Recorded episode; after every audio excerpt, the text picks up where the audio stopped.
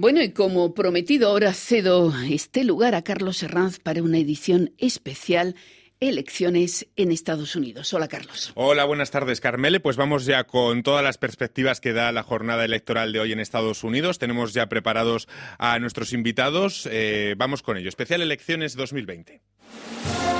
So it's a great honor and humility. I profoundly accept this nomination for president I accept of the this United nomination States. for president of the United States of America. Elecciones en Estados Unidos en Radio Francia Internacional. Bueno, pues Estados Unidos ya está eligiendo al nuevo inquilino de la Casa Blanca. Los votantes eligen entre el sello nacionalista de Donald Trump y la moderación de Joe Biden, quien llega al día de los comicios como claro favorito, hay que decirlo, en unas elecciones que muchos traducen como un plebiscito al cataclismo y al impacto que hace cuatro años supuso la llegada de Donald Trump al poder.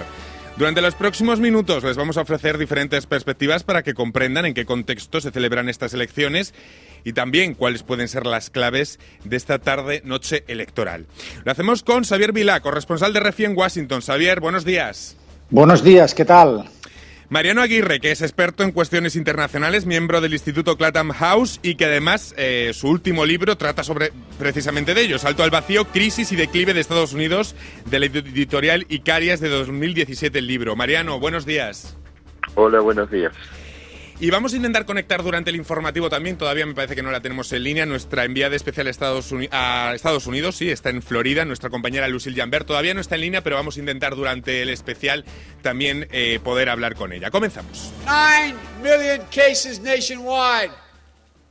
Tragic milestone. This election is a choice between a Trump super boom or a Biden depression. That's what it is. And it's also between... Debido a la pandemia del coronavirus, un récord histórico de electores ya ha emitido su voto de forma anticipada. En la víspera de la gran cita ya habían votado más de 97 millones de estadounidenses, lo que representa, atención, al 70% del voto global de 2016. Un dato impresionante que plantea un escenario, Xavier Vilá, sin precedentes. Quizá la primera pregunta, Xavier, ¿vamos a conocer al próximo presidente de Estados Unidos esta misma noche? Bueno, pues si me lo preguntas así, de este modo, yo, te diría que no. Que no. Es decir, que, y que no. La respuesta, eh, digamos, sensata y lógica, que no. Pero también déjame decirte que esto no es ninguna novedad, porque sí que es cierto que en todos los ciclos electorales en vida nuestra que hemos ido siguiendo, que normalmente la noche electoral eh, sancionamos los medios de comunicación a un vencedor. Pero claro, es muy importante que todo el mundo se dé cuenta que lo hacemos a partir de estimaciones. y algunas son más fiables que otras y a partir de ahí se pueden sacar conclusiones más o menos sólidas sobre el resultado final. Pero claro, fíjate, por ejemplo, eh, en Florida em, hay, una, hay una casuística muy interesante. Eh, hace días allí que ya se recuentan los votos por anticipado. Ese es un estado clave para saber lo que va a pasar. Pero hay otro, como Pensilvania, donde también se puede votar por adelantado donde no, eh, donde hay que esperar a hoy para que empiece el recuento y hay un límite de tiempo a partir del cual luego de cerrarse las urnas se puede contabilizar el voto. Eh, por lo tanto, depende de estas circunstancias, eh, tendremos resultados más pronto o más rápido, pero estamos en tiempo de pandemia y en consecuencia todo varía y no tenemos un precedente ante una situación tan extraordinaria como la que estamos viviendo. De todos modos, por ejemplo, en el caso de Florida que te comento, eh, eh, hay, una, hay una posibilidad muy clara. Imagínate que un candidato allí obtuviera una ventaja sólida. Eh, esto es muy improbable que pase teniendo en cuenta las encuestas porque todo está muy ajustado. Pero claro, si uno de los dos obtuviera suficiente voto para alejarse del otro, sí que podríamos dar una estimación muy certera a propósito de haber ganado o no ese estado esta misma noche. Si Biden fuera el ganador en Florida, yo sí que me atrevería a deciros que ya no hay elección, porque sin Florida Trump no tiene posibilidad, no tiene recorrido para ganar los 270 votos electorales imprescindibles eh, para mantener la presidencia. Pero claro, aventurar que esta misma noche, hora de aquí, vamos a poder decir que Florida está decidido, a mí me parece... Mm, por lo menos eh, muy atrevido. No creo que sea una posibilidad. De todos modos, también déjame decirte una cosa, y todo hace sospechar aquí que Trump esta noche va a salir en un momento u otro y se va a declarar vencedor. Y lo va a hacer seguramente. Sí, dime, dime. Sí, claro, y a partir de ahí tendríamos un lío para lo que es, a partir de ahí, el voto por correo. Es decir, imaginemos que la situación, el escenario de un Trump ganador esta noche y que un voto por correo inclina la balanza del otro lado hacia Biden, con un Trump a lo mejor ya parapetrado en la Casa Blanca. Es que ese escenario es el que da miedo, ¿no? Claro, bueno, parapetado, por, por cierto, déjame decirte, eh, eh, la expresión más adecuada no puede ser, porque ayer por la noche, eh, paseando alrededor de la Casa Blanca, alrededor es un decir, porque se están levantando vallas, una auténtica muralla a la, que se añade a la que ya había, con lo que ah, no puedes acercarte a, la Casa Blanca por lo menos hasta lo que se llama tres manzanas, tres bloques. Eh, eh, es, por lo tanto, la distancia está grande y está Pero lo que quería comentarte también es que seguramente Trump esta noche se va a autodeclarar vencedor a partir de los resultados iniciales que surjan de los votos presenciales que se depositen hoy en urna. Eh, todo parece indicar que muy buena parte de sus seguidores, especialmente en localidades más rurales han esperado el día de la elección eh, para depositar su voto un poco al abrigo de la idea de Trump de que toda esta cuestión de voto por correo es una falacia y es una situación que no compromete a que sea limpia la elección. Le voy a preguntar por ello a Mariano Aguirre. A partir de lo insólito de estas elecciones, por la pandemia y por el voto por correo que estábamos hablando con nuestro corresponsal, llevamos meses con esa sombra de una posible crisis institucional, que es lo que plantea eh, esencialmente sobre estas elecciones. Sobre ese escenario que comentaba, Trump gana hoy el voto presencial y luego el voto por correo cambia completamente la balanza con un Trump ya trincherado. Mm, señor Aguirre, ¿entiende que si Joe Biden no gana hoy con un margen lo suficientemente amplio puede producirse un riesgo de crisis institucional? ¿Este riesgo de crisis es real? Sí, gracias. El, riesgo es real porque hay varios escenarios en los cuales incluso aunque Biden gane, como se suele decir, eh, por goleada, o sea, gane realmente el número de votos, hay varias opciones. Una es que gane el número de votos y no gane los suficientes delegados, de los que llaman los compromisarios, en el colegio electoral, que es quien realmente vota y decide por el presidente, quién va a ser presidente.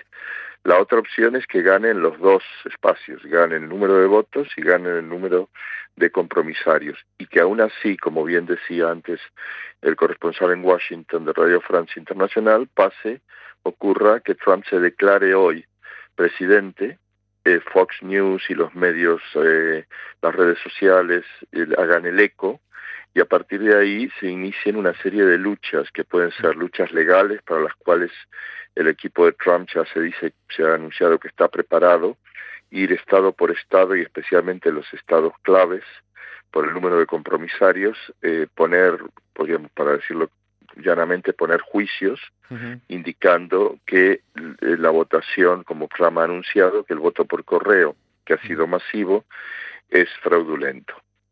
Eh, si se abre, o sea, a la lentitud para contar los votos se une, que se puedan abrir juicios, que esto llegaría después a, la, a todo un, complicado mecanismo que llegaría a la Cámara de Representantes y si ahí no se lograra un acuerdo, incluso ahí podrían votar por Trump o que fuese Nancy Pelosi del Partido Demócrata la que tuviera que asumir, o lo estoy sintetizando mucho, esto se terminará catapultado acercándonos al día en que tiene que asumir el nuevo presidente a la Corte Suprema, donde actualmente hay seis jueces conservadores sobre o en contra, digamos, tres jueces liberales. Luego les voy a preguntar, sí, sí, eh, sí, dígame, señor Aguirre.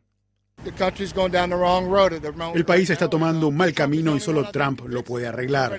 Todos los otros son corruptos. Trump es el único que pone a Estados Unidos primero. Joe Biden ha tenido 47 años en política y no lo ha hecho. Mandó nuestros empleos al extranjero.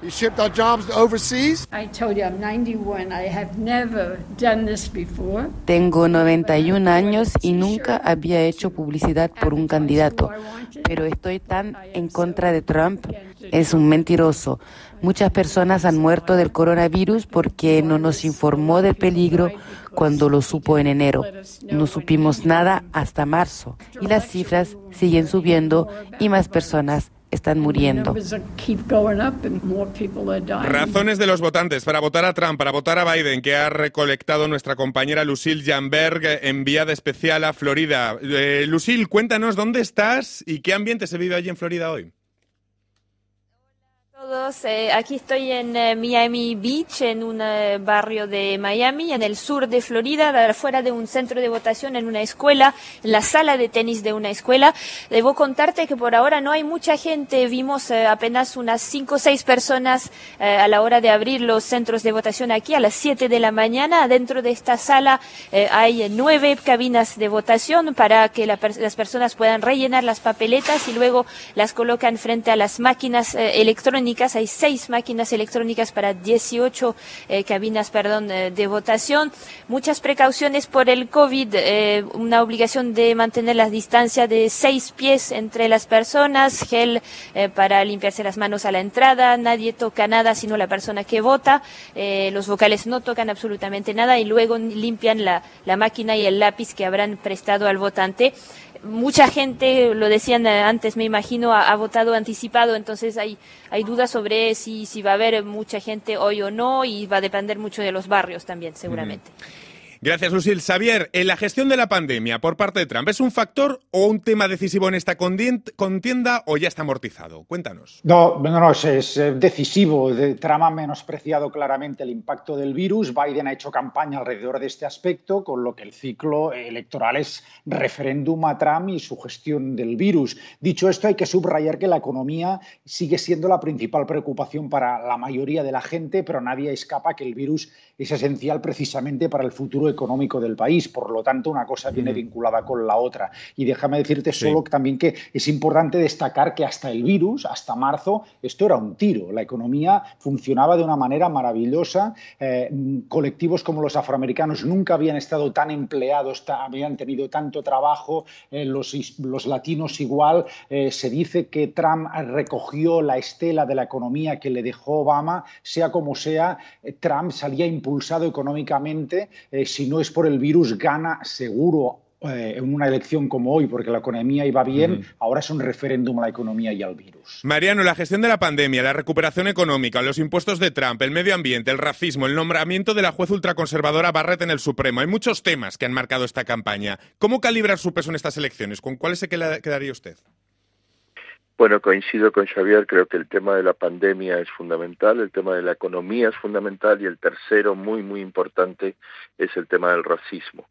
O sea, todo lo que ha pasado en los últimos, en el curso de, este año, pero con antecedentes durante décadas, por no decir desde el siglo XIX, eh, eh, es decisivo también, va a ser muy importante el voto negro, el voto de la población de color, y es un factor al cual Trump ha decidido jugar la carta fuerte, la carta dura del racismo para que le apoye ese grupo electoral que se calcula 30 millones, 40 millones de personas, no todos necesariamente igualmente fanáticos ideológicamente, pero que es ese sector que en el que él se apoya y ha, ha decidido hacerse fuerte. Pero creo que este factor es fundamental.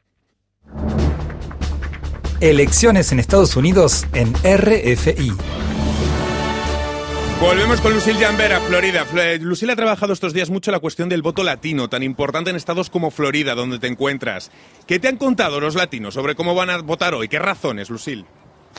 Las dos temáticas que acaban de nombrar, eh, la economía y el, la COVID-19, son dos temas que, que, van a influir sin duda, porque aquí en la Florida eh, se han destruido muchísimos miles, decenas de miles de empleos en Orlando, en los parques de atracciones, no hay nadie, los, eh, los hoteles, los restaurantes funcionan a medias o casi o algunos cerrados, entonces la población latina ha sido muy afectada por eso, podría votar por esa razón, también ha sido particularmente afectada por la pandemia podría o no ir a votar para no exponerse, porque es también una comunidad que, que, en general es bastante abstencionista, entonces ahí está en juego el tema de su participación, eh, porque es un electorado clave en Florida para ambos, es, representa un 17% del electorado y es una comunidad muy diversa que no es de, es de mayoría demócrata, pero hay algunos otros grupos que son más bien republicanos. Miremos cubanos, típicamente, sí, perdón. Sí, miremos brevemente los minutos que nos queda al futuro. Xavi, lo que parece claro es que el próximo próximo presidente tendrá como gran reto la recuperación económica tras la pandemia. ¿Hay diferencias sustanciales entre lo que ambos podrían hacer? Brevemente, por favor. Eh, sí, hay diferencias sustanciales en lo macroeconómico. Biden le subirá los impuestos a rentas superiores a 400.000 dólares y Trump seguirá con las exenciones fiscales.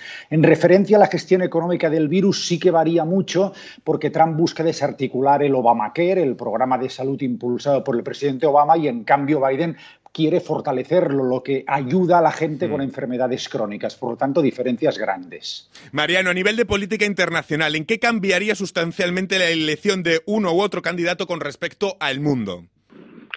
Básicamente eh, cambiaría el estilo, o sea, Biden sería un estilo mucho más multilateralista, mucho más de cooperación, tratando de resituar a Estados Unidos, si no como líder, como por lo menos como un país, digamos, en igualdad de condiciones con otras, especialmente con los aliados europeos, haría una política de, de, diferente con China, seguirían compitiendo, pero tratando de evitar estas aristas tan agudas que ha promovido Trump, trataría, sería antirruso, casi en la misma, eh, al contrario de Trump, que ha sido más de política de acercamiento, pero lo básico, lo fundamental de todo esto es que continuaría lo que podríamos llamar eh, el declive y, la, y el, irse hacia adentro de Estados Unidos, asumiendo poco a poco, aunque no se diga claramente, que deja de ser la gran superpotencia que ha sido hasta ahora. Xavier, ¿puedes cerrar con 20 segundos de frase sobre el ambiente que hoy se vive en Estados en Washington, que es con lo que querría cerrar? Cuéntanos en